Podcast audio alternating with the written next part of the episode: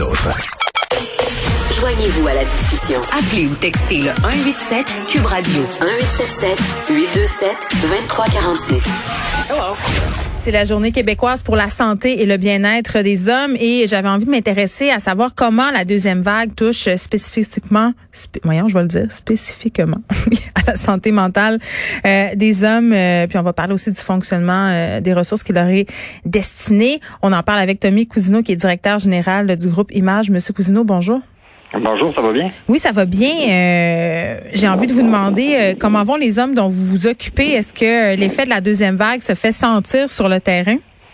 Écoute, euh, je vous dirais que la deuxième vague et, nous amène quand même un afflux de clientèle. Surtout, moi, je vais, parler de ma région en Abitibi-Témiscamingue. Là, on voit vraiment un, afflux de clientèle assez euh, assez percutant, je vous dirais. Donc, on voit que pour nous, c'est une bonne nouvelle. On voit que les hommes au moins demandent de l'aide davantage, mais c'est quand même euh, quelque chose qui, qui, nous attrape, là, qui, qui nous rattrape. C'est-à-dire, vous avez de la misère à avoir les ressources nécessaires pour ben pallier à toute cette demande?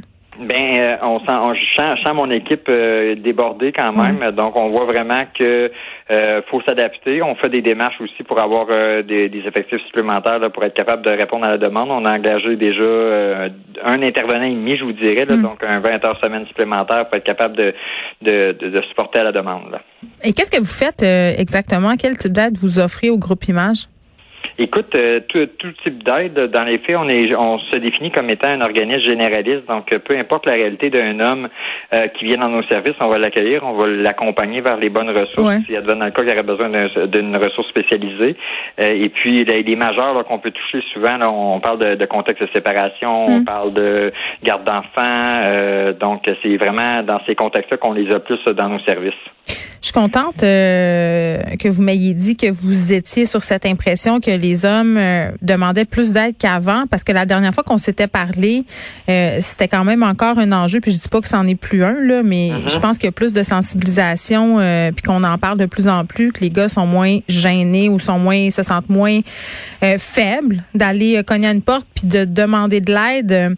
Mais je veux qu'on se parle un peu de violence conjugale, Monsieur Cosino, euh, parce que chaque fois que je fais un truc sur la violence conjugale, euh, la violence vécue par les femmes, ça c'est vraiment immanquable. À chaque fois, j'ai des courriels pour me dire euh, ouais, mais vous parlez jamais de la violence faite par les femmes aux hommes. Puis je suis tout le temps un peu mal à l'aise parce que statistiquement, la violence conjugale vise davantage les femmes. N'empêche, il y a des hommes qui vivent de la violence conjugale. Là. Oui, on, ben oui, on, on, le constate nous dans nos statistiques euh, et de la violence conjugale quand on qu'on remarque, c'est beaucoup plus de la violence de type euh, violence psychologique, euh, de dynamique de violence conjugale. On se rend compte que c'est c'est un envers l'autre aussi. c'est vraiment dans des dans ces concepts-là -là, qu'on intervient. Ça arrive quand même assez régulièrement quand on a une dynamique familiale qui est plus éclatée. Le centre jeunesse dans le dossier, on se rend compte que c'est souvent de part et d'autre. Donc on a à intervenir dans ce, ce contexte-là et puis on le voit, on le relate. Euh, souvent aussi dans des contextes de séparation très difficiles, là, on, peut remarquer certains types de violences euh, qui, arrivent dans les couples. Ben oui, puis pour parler souvent des organismes euh, qui viennent en aide aux femmes victimes de violences conjugales, ce qui revient souvent, c'est que la période de la séparation, c'est une période où c'est très dangereux entre guillemets. On, il arrive toutes sortes de choses. Euh, je parle d'homicides familiaux, euh, de féminicides. Est-ce que euh, les hommes semblent vivre, certains hommes semblent vivre très, très mal la séparation? Est-ce que c'est un motif pour lequel on vous consulte davantage? Euh, je vous dirais qu'on intervient davantage à cette heure en prévention des séparations, ce qui est vraiment génial. Ça nous permet aussi d'éviter certaines choses. Euh, exemple, euh, aussi, advenant le cas qu'une séparation, de, faire un accompagnement en cours, ça, fait, ça, ça nous, nous permet de prévenir certaines euh, dynamiques qui pourraient être accentuées par une frustration quelconque. On les prépare comme il faut à aller à la cour, on les prépare comme il faut aussi à l'eau. Exemple, par exemple, au centre jeunesse, on les prépare aussi à, à bien se préparer à Donc, c'est vraiment dans nos forces. Puis ça fait en sorte que je pense qu'on diminue certains euh, facteurs de risque par nos interventions.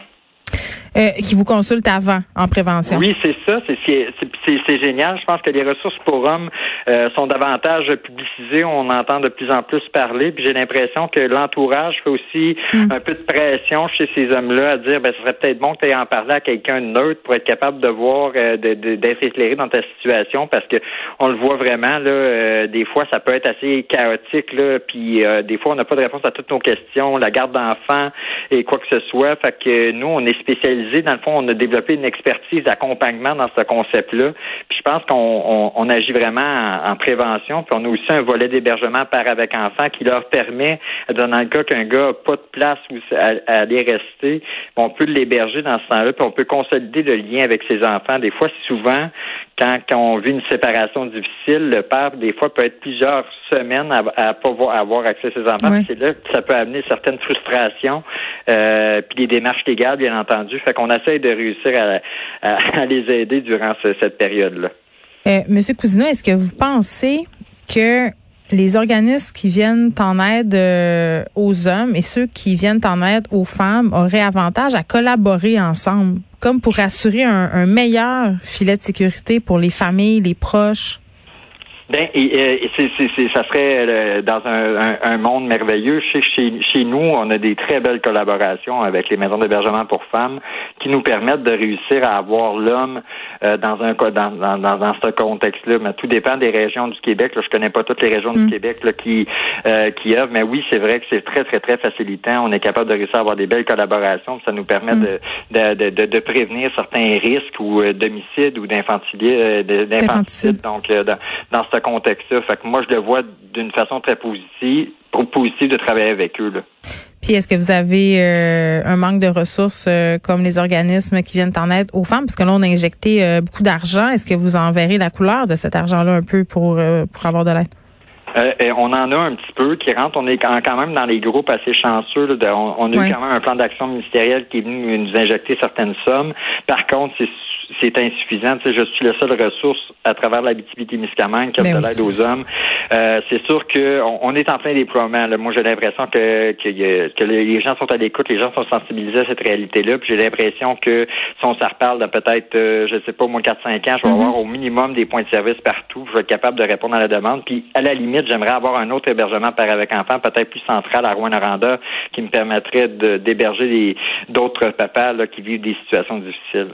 Puis ça peut éviter euh, des situations euh, dramatiques comme on en rencontre souvent, ben oui, trop souvent. Ça. Puis, puis, trop souvent. Puis moi, je pense que on, on, on, est euh, on est vraiment dans, dans ce contexte-là qu'une fois que le papa a un toit, hmm. Moi je pense qu'après ça, on peut travailler d'autres choses. Si papa n'a pas de toit, c'est sûr que c'est plus difficile pour lui. Ses besoins de base ne sont pas comblés. Fait qu'au minimum, s'il peut avoir un toit avec un soutien psychologique, moi je pense qu'on peut réussir à prévenir plein de choses. Je dis pas qu'on préviendrait tout ce qui se passe euh, à travers le Québec en ce moment, mais en même temps, je pense qu'on peut être capable de dire qu'on qu'on fait des choses de bien. non, mais évidemment, le risque zéro, euh, ça arrive pas, là, mais, mais, non, mais ça revient tout le temps. Là, des gens qui ont eu besoin d'aide, qui en ont pas eu, euh, des gens qui ont demandé de l'aide, qui en ont pas trouvé. Donc, ça commence par là. Je pense que c'est bien évident. Tommy Cousineau, merci, qui est directeur général du groupe Image en Abitibi. Merci.